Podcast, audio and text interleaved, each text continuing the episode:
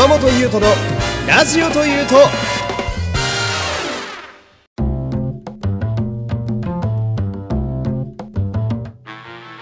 どうも皆様こんにちは。声優ポッドキャスターの山本優斗でございます。推し語りに定評がある私が熱く喋る番組です、えー今回はヒプステを語る回ですね、えーよろしくお願いします。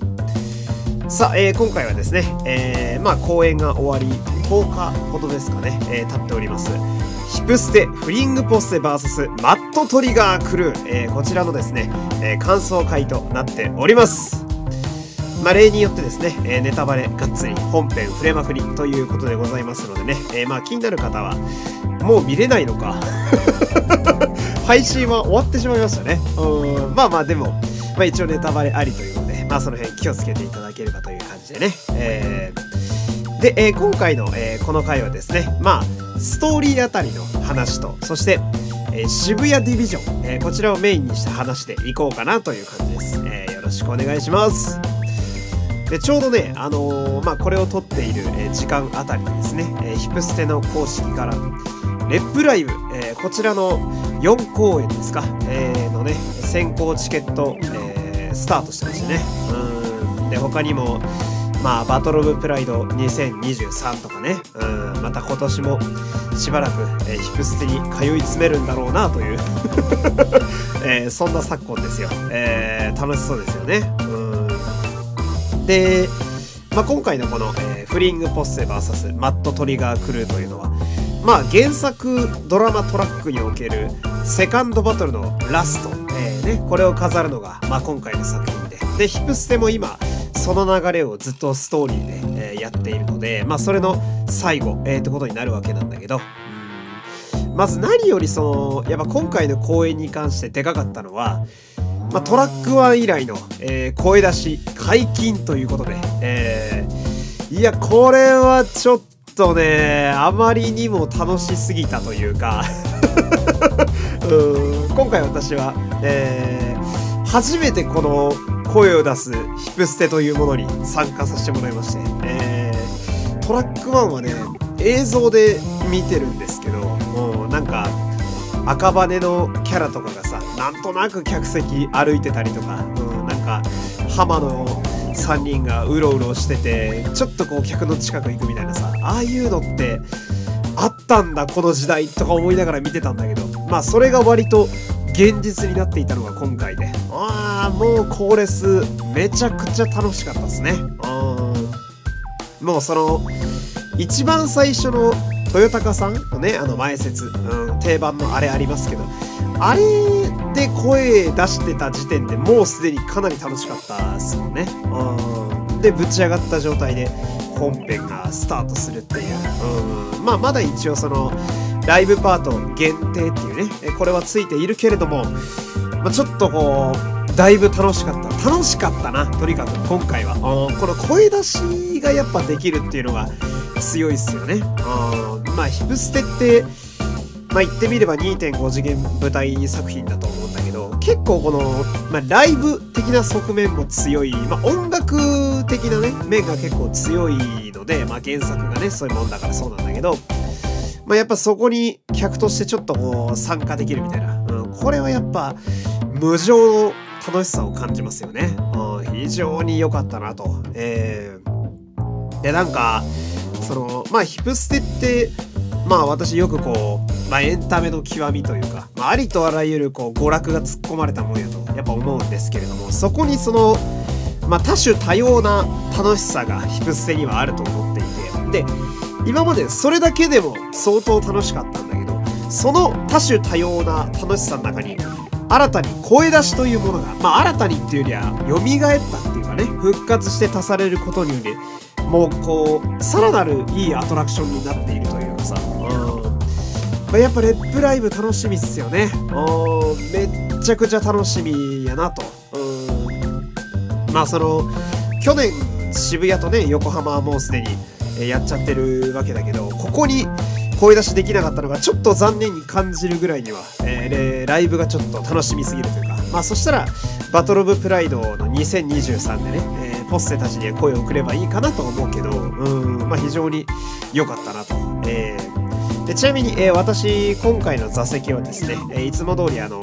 まあ、前回に引き続き、えー、当日引き換え券、えあれあの席がガチャというかね行くまでランダムでわからないっていう。で意外といい席を引けたので前回、うん、今回もそれにかけてみたんですけど、え今回はえ、座席は、えー、1バルですかね。1階バルコニーの上手側あたりですね。あで、まあ、割とやっぱキャラの表情見えるんですよね、うん、結構近くにあるというか、うん、キャラクターが割と表情まばたきぐらいまでは結構見えたりなんかして、うん、でまあ、バルコニーなんだけど、一番前の席だけどうやら客用に、あの、作ってたような、え場所みたい。まあ、私たちの後ろには誰もいないっていう状態で、うん、なんで、まあ、バルコニーだけど一応最善っていう。うん、なんで、構その、ライブパートとかでキャラがこっち見てくれるんですよね。うん、あれが結構嬉しかった。うん、なんか、まあ、アリーナの方が、アリーナっつうか、まあ、1階席、うん、がやっぱ一番いいかなとは俺も思うんだけど、意外とバルコニーまで見上げてくれるキャラ多かったからそれはすごく嬉しいしあとそのキャラのなんか気気遣いというか配慮みたいなやつもなんかファンのこう大事にしてる感があってすごく良かったなと思いますね。あわざわざ上をグッと向いてまでファンさせてくれるのがなんかすごいこうグッときちゃうというか、えー、あれが非常に良かったなと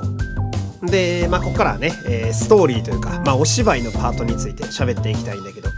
これどうでしょうね皆さんあの見てみた終わった後の感想なんですけど私が真っ先に思ったのはまあ渋谷 VS 横浜、まあ、フリングポッセ VS マットトリガー来るという、えー、こういうタイトルなんだけどどっちかっていうと渋谷 with 横浜って感じでしたね。うんめちゃめちゃ渋谷メインのストーリーででそこに横浜が客演しているかのような感じでしたけれども、うん。でもこの辺はやっぱりストーリー難しいんだろうなっていうのを思いますね。うん、その、なんて言うんだろうな、あの、ヒプステのストーリーというか、えー、他とのあの互換性を一切ぶった切った上で今回の公演オンリーだけで考えるとむっちゃくちゃ熱いストーリーで、うん、すごいほろりとくる場面もありっていうね。うんまああの喜怒哀楽の詰まったね、最高のヒプステのストーリーやなって思うんだけどどうしても原作ドラマトラックがあるという状態で今回の公演を見てみるとあれ横浜の出番結構少ないなってどうしても思っちゃいますよね、うん、この辺はちょっとむずいというか、うん、その、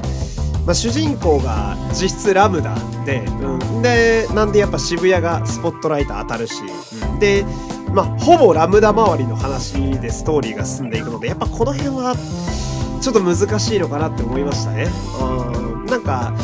えー、1個前までのさ、そのね、大阪 VS 池袋以降のヒップステ、まあその後の、えー、名古屋と新宿のヒップステとかはさ、その、結構6人、出てくるキャラ6人全員にまんべんなくスポットライトを当ててるような作りだったんで、まあこれは今回のなんだろう渋谷 VS 横浜のストーリーの動かし方は結構新鮮に感じたんですよね。なんか前の2つと結構違うなというまあ意図してやってることもあんのかなとは思うんだけど。うん。でなんだろうな。まあこのヒプステにおけるセカンドバトルの世界戦のストーリーの話。まあこれで3作目だと思うんだけどやっぱその原作のドラマトラックからどのぐらいこう舞台用にアレンジを加えてかっこよくするかとか、まあ、よりまあストーリーとして見やすくするかっていうのはまあ捨てのこう腕の見せ所だと毎回思うんだけど、今回はなんか印象がだいぶ変わってるなっていう感じでしたね、うん、特に横浜周りの描写はかなり原作ドラマトラックとは印象が違っていて、うんまあ、これはなかなか、えー、新鮮で良かったっちゃ良かったんですけれども、うん、やっぱね思ったのが青棺ネムが実際に出せるか出せないかって結構でかいっすよね。うん。てかもっと言うと中央区のメインキャラクターたちがやっぱり捨てだとどうすんだろうなっていう出せないまあそのわかんない2.5次元という界隈とかまあ公式のその運営というかねのキャストとかもあるっちゃあると思うんだけど中央区が出せるか出せないかで結構ストーリーのイメージ変わるなってのは今回すごく思いましたね。で思ったのがそのまあ今後、えー、しばらくヒプステはライブが続くけれども、またきっと骨太なストーリーのね、お芝居のステがまた始まると思うんですよ、ヒプステ。うん。で、その時にどうするかっていうのはめっちゃどうすんだろうってすごい思うんですよ、今。うん。今後さ、まあ仮にじゃあこの原作の流れを組む、この、えー、ラインでいくとして、次中央区と絶対ぶつかるんだよね。うん。っていうか、やっぱラスボスが中央区で、あの、諸悪の根源というか、あの世界観の中心にいるのが中央区。で、かつ、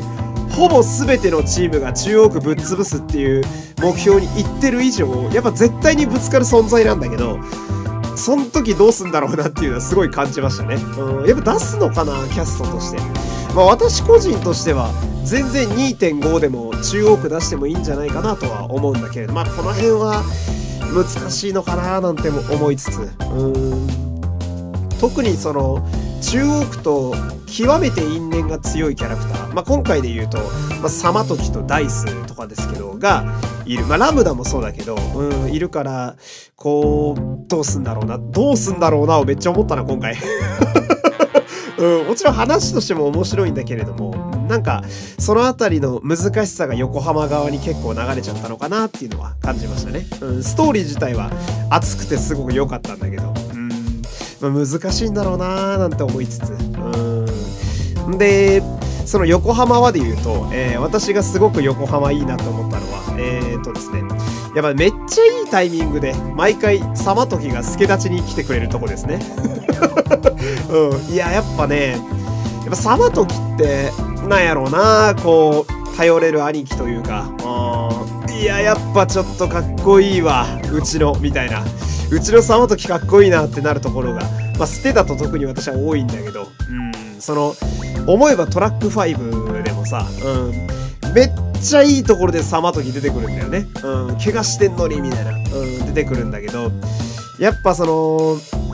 うん、あの、助立ちに来る男っていうのはちょっとかっこいいというか、で、彼がその仁義の人だからさ、うん、より、うん、義理を、義理人情を感じてさらに熱くなるというか、うん、で今回に関しては助けに来ただけじゃなくって目の前にいるラムダがいつもの雨村ラムダじゃないってとこまで見抜いちゃってるっていうのがやっぱむちゃくちゃかっこいいなって思うんですよ。うん、そのまあ口では、うん、サマトキは結構ね、あの、まあ口も悪いというか、まあヤクザだから、うん、まあ口が悪いっていうのもあるし、結構こうやさぐれてる感じの印象はあるんだけど、やっぱその首の頭をやってるだけあって人を見る目は間違いないというか、うん、で何よりその雨村ラムダがやっぱりなんやかんや言いつつも昔一緒に戦ってたチームの仲間だし、うん、この、まあ、ラップバトルっていう世界観だけど、ラップはね、その思いを言葉にして叩きつけるっていうもんだけど、言葉にしなくても、やっぱ伝わる何かっていうのが、かつての仲間同士っていうのはちょっとあったりするのかなっていうのをすごい感じましたね。うん。あれはでも、まあ、振りでもあったな。あの、サマトキが出てきて、えー、夢野とダイスが、やばいぞ、みたいな。うん。青ひつぎ、サマトキ、目の前のラムダがクローンであることが分かってないみたいですよ、みたいな話してた時にさ、うん、まあ、これは振りだろうなと思って、うん、ちゃんと見抜いてましたね。うん。でもあれ面白いのが、あの演じてる安井さんが、あの、ラムダのね、安井さんがめっちゃ上手だから、うん、その、クローンラムダの時と表情全然違うんだよね、ノーマルラムダが。うん、だから、うん、まあ、サマトキ視点で見ても、あれ、こいつこんな表情やばかったっけってなったのかもしんない。うん、そういうところも、ちょっといいなぁなんて思ったりなんかして。うん、で、そこからのさ、その、サマトキ、夢のダイスっていう、この、なんだろう、ありそうでなかったドリームチーム。これがめちゃくちゃ熱かったっすね。ここが正直一番グッときたな、俺は。うわ、すごい組み合わせだ、みたいな。なんか、まあ、シャッフルユニットというか、うん、これを、まあ、捨てでも見られたのがすごく嬉しかったですし、うん、やっぱ、その、根性見せろ渋谷っていう風にさ、葉っぱかける様時様。これちょっとかっこよすぎますよ。うん葉っぱのかけ方がやっぱ仁義なんですよね、彼は。うん、なんか、やっぱ昔から人を率いる風格みたいなのがやっぱあるんでしょうね。まあ、カリスマとか言ったりしますけど、うんやっぱサマトキってこう自然と人を引っ張っていける何かがあるんだろうなってあそこですごい感じたし、うん。応じる二人もやっぱりかっこいいですよ。うん。やっぱ仲間のためってのもあるしな。うん、やっぱ熱くなるっていう、あそこはすごく良かったし、あそこ三人で一回歌ってほしかったんだよな うん、あれ歌ってほしかったななんて思いつつ。うん。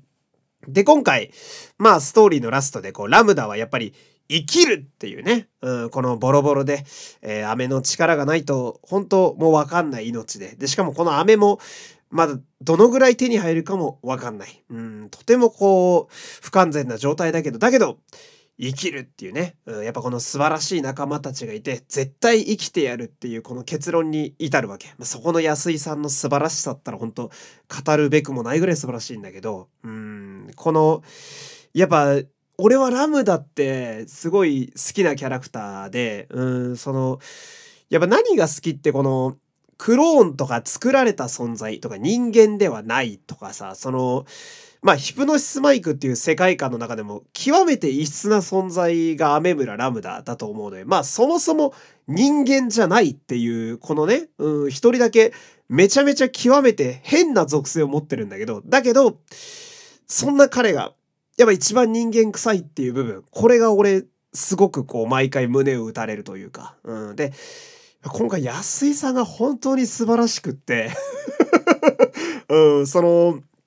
なんだろう、このね、冒頭で、やっぱこの渋谷と横浜のストーリーバランスむずいっすよね、みたいな話したけど、あの、正直、渋谷周りが良すぎて、うん、言ったは言ったけど、あんまり気にはなってない、正直。うん。この、ラムダがとにかくいい、今回は。だから、あんまりこう、気にならないし、うん、で、やっぱ中央区のこう、道具っていうね、まあ、すごくかわいそうな立場ですよ。今回なんて。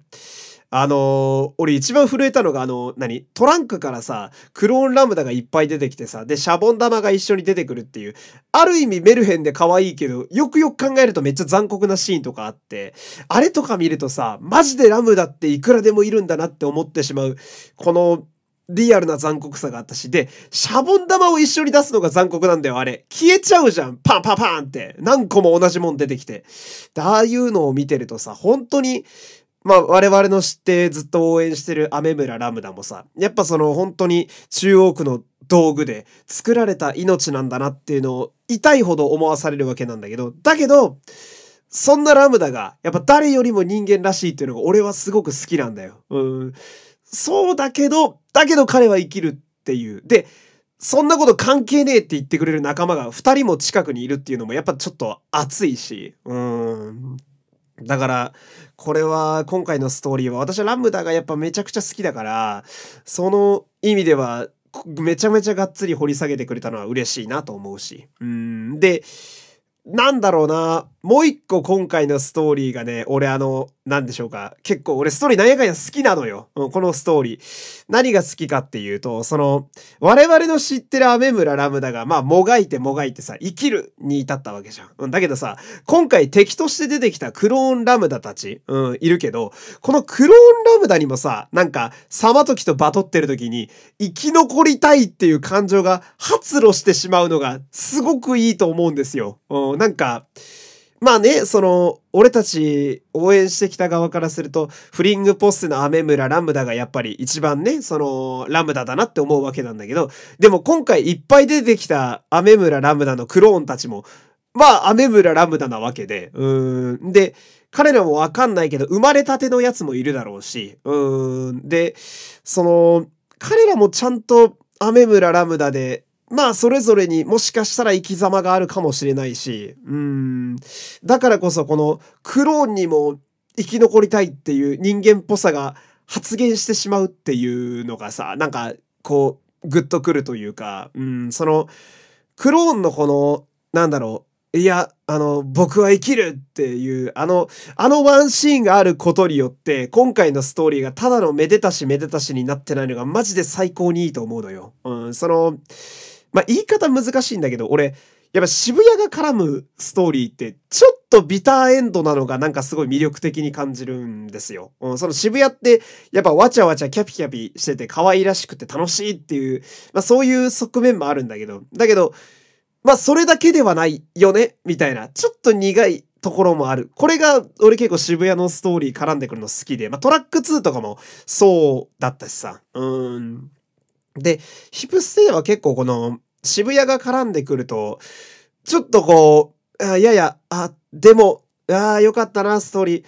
でも、ってなる、この感じを大事にしてんのかな、ステワとかちょっと思ったりなんかして。うん。苦労に感情を宿るとこめっちゃ好きなんですよね。で、あそこの安井くんも素晴らしいんだよ。うん。また、我々の知ってるラムダとは違うラムダを安井くんが熱演していて、ああ、すっげえいいと思いましたよ。うん。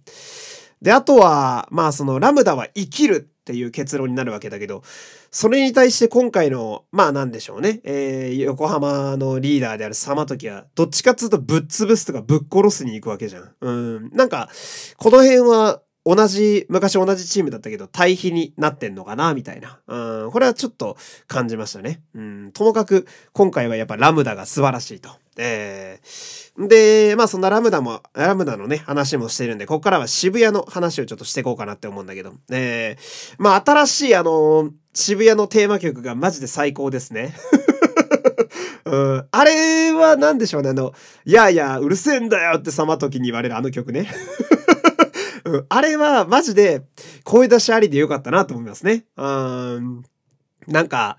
その、あのサビの手ぐるぐる回すところを待つのがとにかく楽しいというかさ。ほんで、なんだろう、あのー、やっぱラムダが行くよって言ってくれるのがすごくいいですよね。あ、こっからなんだなってわかるし。うん、ほんと、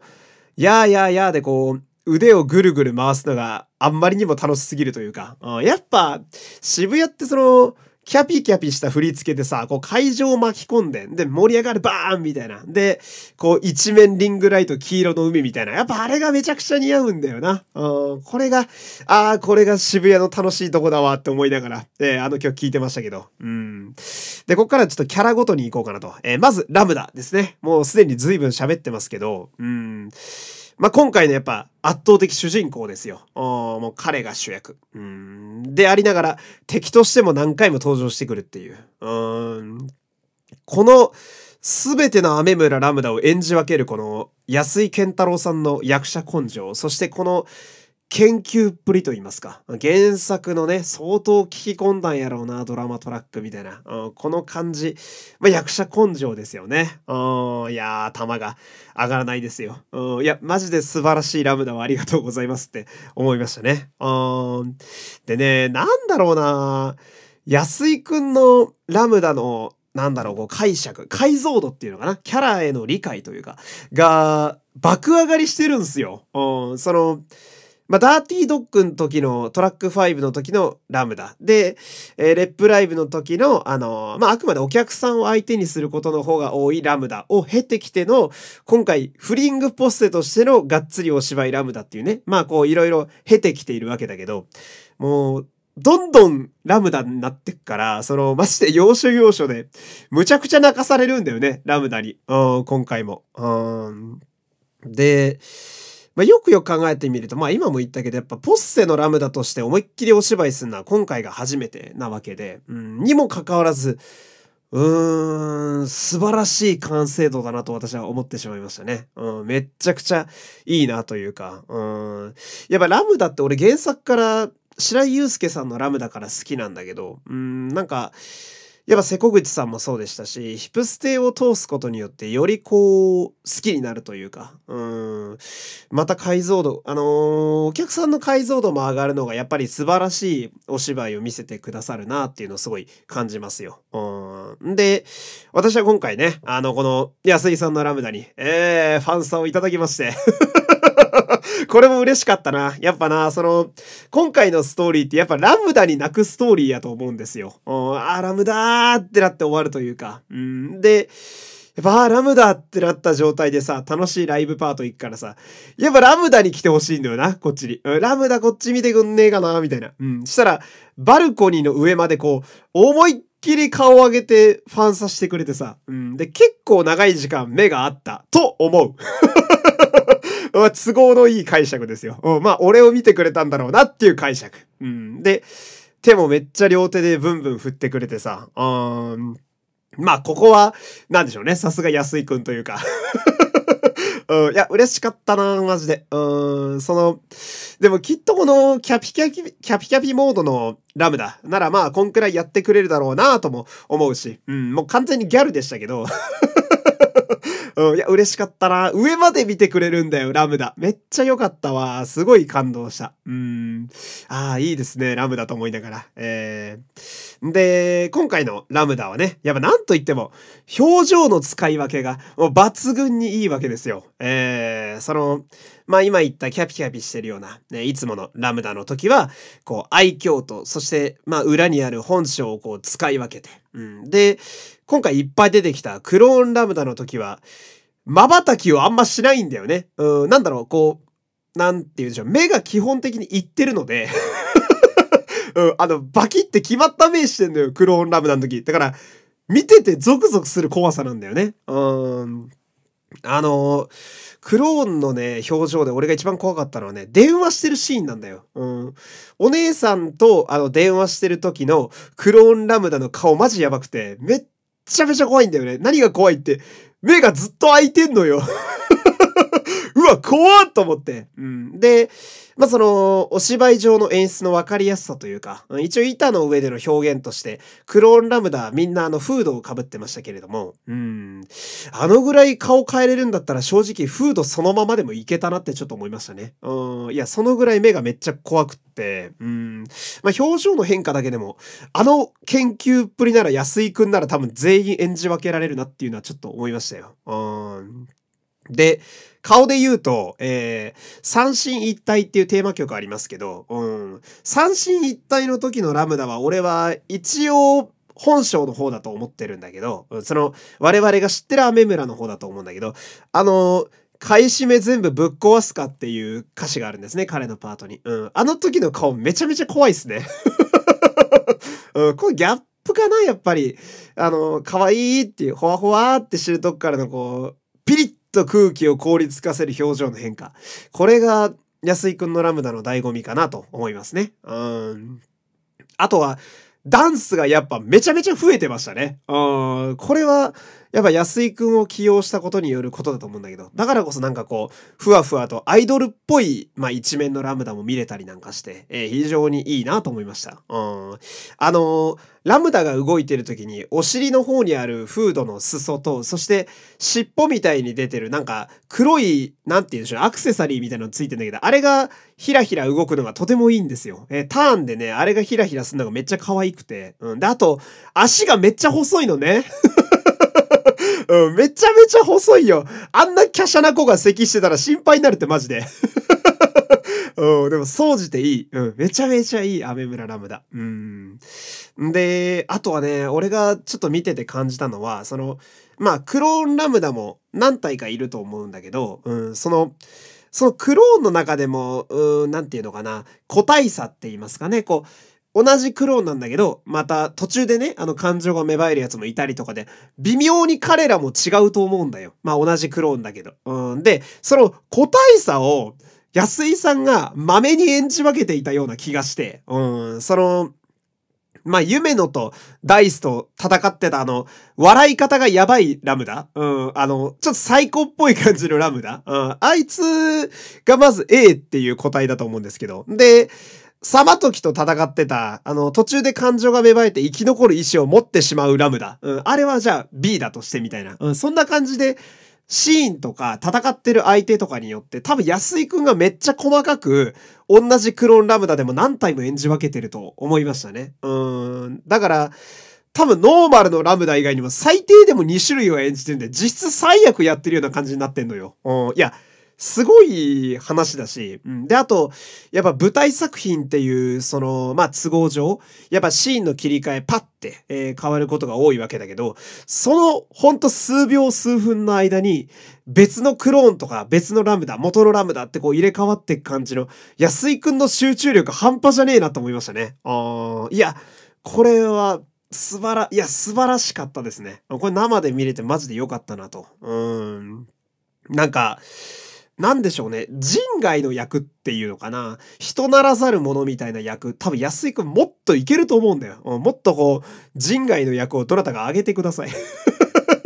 うん、そのぐらい素晴らしかったですね。うん、あれは、すごく感動しましたね。うん。で、だいぶラムダの話ばっかしてんだけど、じゃあ次、夢の源太郎の話しましょうか。えー、坂田さんの夢のですね。うん、坂田さんも、まあ本格的なお芝居でね、源太郎をやってくれるのが今回初ということで、うん、まあライブはありましたけれども、えー、で、やっぱその、ね、前回の、えー、こう、夢のともいろいろこう見比べてみて変化があるのが面白いなと思うんだけど、以前の、え、前山さんの夢のと比べるとですね、え、この坂田さんの夢のは、何でしょう、こう、結構人間らしい夢のですごくいいなって思ったんですよ。うん、その、力強い生命力に満ち溢れている夢のというか、え、これがなんか坂田さんの表現してくれる夢の源太郎だなって思うというか。うん。で、やっぱ、なんだろう、ビジュアルが超強いですね。やっぱり。うん。その、夢の源太郎っていうキャラクターの俺魅力の一つは、やっぱ圧倒的ビジュアルだと思うんですよ。うん。その、ヒプノシスマイクってマジでいい男がたくさん集まってるコンテンツだけど、バーって並べた時に、やっぱ、俺は最初に夢の源太郎が目に入るんだよ。うん。なんか、え、ちょ、あまりにもいい男がいるけど、みたいな。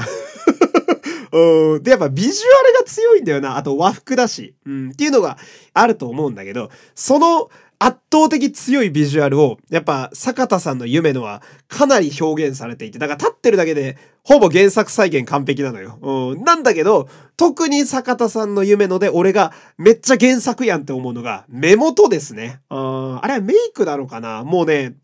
目元がめちゃくちゃ夢の源太郎なのよ。うん。で、こう、多分お芝居でも気使って目くばせというかね、視線移動させてると思うんだけど、こう、スッて目だけで横見る時とかめちゃくちゃ夢のなんだよ。うん。あの、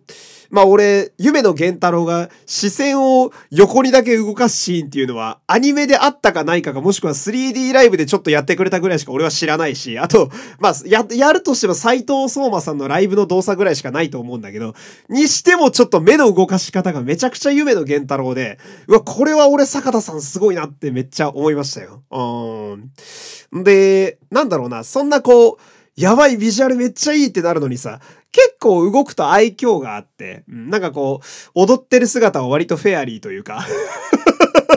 うん、結構ホワホワしてんだよな。うん、で、だから、なんやろう、意外と親しみやすい、あの、温かい感じの夢のだなって思った。この、でも中身はしっかりとした兄ちゃんというかさ、結構こう、近づきやすい感じの雰囲気を出してる夢のだなっていうのはすごい思いましたね。前までのヒプステの夢のは結構こう、儚さとか、色気、まああの、それこそ MC ネームがファントムですけど、このファントムっていう感じ？うん、なんか、儚くて近づくと消えてしまいそうなっていうちょっと人外っぽさもややあるような怪しい感じが出てるのが前回の夢野なんだけど、えー、坂田さんの夢野っていうのはしっかりそこにいてくれて、うん、生きて血の通ってる。でも、えー、すごくこう親しみやすいっていう一人の人間だなっていうのをすごい感じたんですよ。うん、で、このしっかり生きた一人の青年として彼が立っててくれるから、その人間ではないラムダと絡む時の良さが俺はより上がると思うんですよ。うん。でね、俺今回夢のもすげえいいなって思うのが、その、まあ彼の特にラップ部分そうなんだけど、まあ、気合の入ったセリフだったり、あとリリックだったりの時に、こう結構顔が赤らんできて、うん、その普段の夢野のひょうひょうとした表情からは出てこない熱い部分が結構出てくんのよ。うん、それこそ人間としてダーンってこう言葉を叩きつけるというか。で、この時の坂田さんの夢野がめちゃくちゃ良くて、うん、その、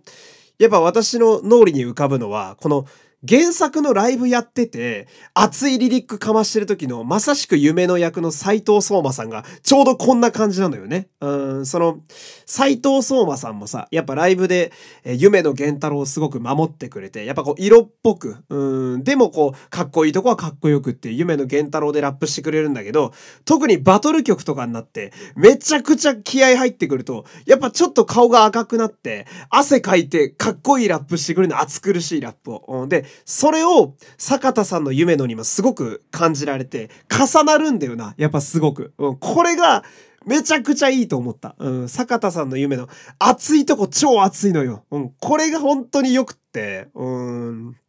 なんか、坂田さんの夢のってさっきも言ったけど、やっぱビジュアル抜群だから、その、結構立ってると、なんか涼しい顔してる感じのキャラクターな。だけど、やっぱ、熱い男なんだよ。うん、それがすごいいいなって思って。うん、その、私たちは仲間ですからとかさ、めちゃくちゃいいこと言うじゃん、こいつってなる。うん、その普段を知ってるからこそ、なんか突発的にわけのわかんないことを言うような、うん、あと、周りをからかってばっかりですぐ嘘つくような、えー、そんな彼を知ってるからこそ、真に迫るセリフを熱い言葉で言われると、むちゃくちゃ胸に響くというか、うん、やっぱ、意外とまっすぐ熱いこと言ってくれるんだよな、夢の源太郎ってって思わせてくれるのが、すごく良かった。坂田さんの夢のは。うんで、なんだろうな、こう、夢野の出てくるシーンだと、あの、ラムダのオフィスに行ったところ私結構好きで、うん。まずあの、ルスカっていう、急に声低くなるのいいし。まあこれは俺の好みなんだけど。うん、その、あそこね、曲と振り付けのアイディアめっちゃすごいと思うんですよ。あなんか、最初は、夢野がオフィスに入った時に、なぜか DDB の皆様が白い衣装で立ってんな、なんでだろうって思ってたんだけど、うん、あれ、曲が進んで振り付けが増えるごとに気づくんだけど、あの、あ、マネキンか、これって気づくっていうね。うん、そのダンサーをマネキンとして配置するっていうのもすごいし、うん、そういえば、そうだ、乱数だってデザイナーだったわっていうのも途中で気づくし、うん。で、あの DDB の衣装、あれ、どうなってんすかねあれね。あの光のチューブみたいなのを持ってさ。で、まあこのライトのついてるチューブみたいなやつが光るのももちろんそうなんだけど、なんかキャラの動きに連動して、衣装自体もちょっと光ってるように見えるというか、ダンスと振り付けによってなんか光る箇所がいろいろ変わってて、あれマジでどうなってんだって思いましたね。で、それをこう、ロボットダンスというか、えー、動きと、えー、リリックに合わせてこう、いろいろとやっていく夢のがすごく良くってですね。いやー、なんか、あそこもすごい良かったですね。うん。で、ラムダってって気づくのもいいね。あの血を見て。うん。まあ、確かにあそこで血があったら、まあ、ラムダ、うん、ラムダだろうけど、うん、まあ、すぐに気づいてバッて動ける夢のは、うん、なんやかんや熱い男だな、なんて思ったりなんかして。うん。で、まあ、結構話題になってて、えー、私の見に行った、えー、回でも割とアドリブだろうなっていう部分が多かったのが、まあ、夢ので、うん、その、まあ、ライブパートとか、うん、あと、こう、何気ないアドリブが結構光っているのが、まあ、坂田さんの夢だと思うんだけど、うん、この辺もなんか、塩梅がすごくお上手な方だなと私は思いましたね。うん、その、やっぱ夢の源太郎といえば、うん、まあ、急によくわかんないことをするというか うん、まあ、こう言うと、マジで変な人、まあ、変な人なんだけど、正直。うん。変な人なんだけど、その、なんか急にわかんないことをする面白いやつだなっていう印象が私はあるので、うん、だから、とても解釈が一致しているなと私は感じましたよ。うん。で、あとはまあ、ライブパートナーが特にそうなんだけど、やってる時の坂田さんがめちゃくちゃ楽しそうなのがいいですね。あこれが、なんか夢のらしさもありつつみたいな、うん、坂田さんの遊び心も感じられるっていう、えー、非常にいいバランスだったんじゃないかなと思いますね。じゃあ最後にね、えー、滝沢さんのダイスですよ。いや、もう最高ですね。うん、いや、もうパフォーマーとして素晴らしいんだよな。うん、なんかもう、とても安心して見ていられるというか、うん、なんでしょうね。安定オブ安定の滝沢ダイスと言いますか。うん、その、まあ、お芝居はもちろん言うまでもないし、うん、素晴らしい、えー、アリス川ダイスとしてずっと板の上に立っててくれるし、うん、で、やっぱなんと言っても、ダンスですね。うん、ダンスですよ。彼のダンスが好きなんです、私は。うん、いやー、あの、思い出しますね。彼を見ていると。その、俺がノーマークで感激しに行ったトラック2リプレイで、一発でこう、虜にされてしまったあのバキバキのダンス。うん、これはやっぱり、やっぱ何度生で見ても素晴らしいですよ。うん、今回もやっぱしっかり活かされていたし、うん、やっぱ彼のダンスを見るために結構チケット代払ってるとこ私はあるんですよね。うん、そのぐらいやっぱり好きで、うん。で、あのー、同じ振り付けでもちょっと違うのがやっぱり彼のダンスの持ち味というか、うん、あと今回、今回だけなのかな？どうなんだろう？今までももしかしたらやってたかもしんないけど、あの、ターンする振り付けの時に、なんていうの、紙から出てるアクセサリーみたいなやつ、あの、垂れてるチェーンみたいなやつ、あれをちょっとこう、軽く押さえながら、えー、回るっていうのがね、なんかこう、こなれ感があるというか、うん、まあ普段からこういう動きしてんだろうなってすごい感じれるのがおしゃれで、えー、良かったですね。うん。ダイスあとね、表情がやっぱりすごくいいんですよね。うん、その、やっぱ可愛らしい。うん、とても愛嬌がある。うん。だけど、なんかダイスってその、なん、なんかこう、わーってなったりとか、うわーなんだよって、おいって言ってこう、わちゃわちゃしてる印象があるんだけど、意外と真顔になること多くて。なんかそのギャップもすごくいいんだよな。うん、なんか、ともすればちょっと怖いぐらいの真顔になる時がたまにあるんだよな、ダイスって。それがなんか、滝沢さんのダイスはちょこちょこあって、うん、その辺の感じがすごく面白いというか、うん。で、こう、やっぱお芝居もさ、やっぱもうずっと彼も、えー、ダイスとしていてくれているので、やっぱどっしりとこう、構える安定のお芝居と言いますか。うん。だからこそ、こう、ラムダにまっすぐなセリフをぶち込む時が、とにかく心に響くというか、あ仲間だからだろみたいなさ、うん、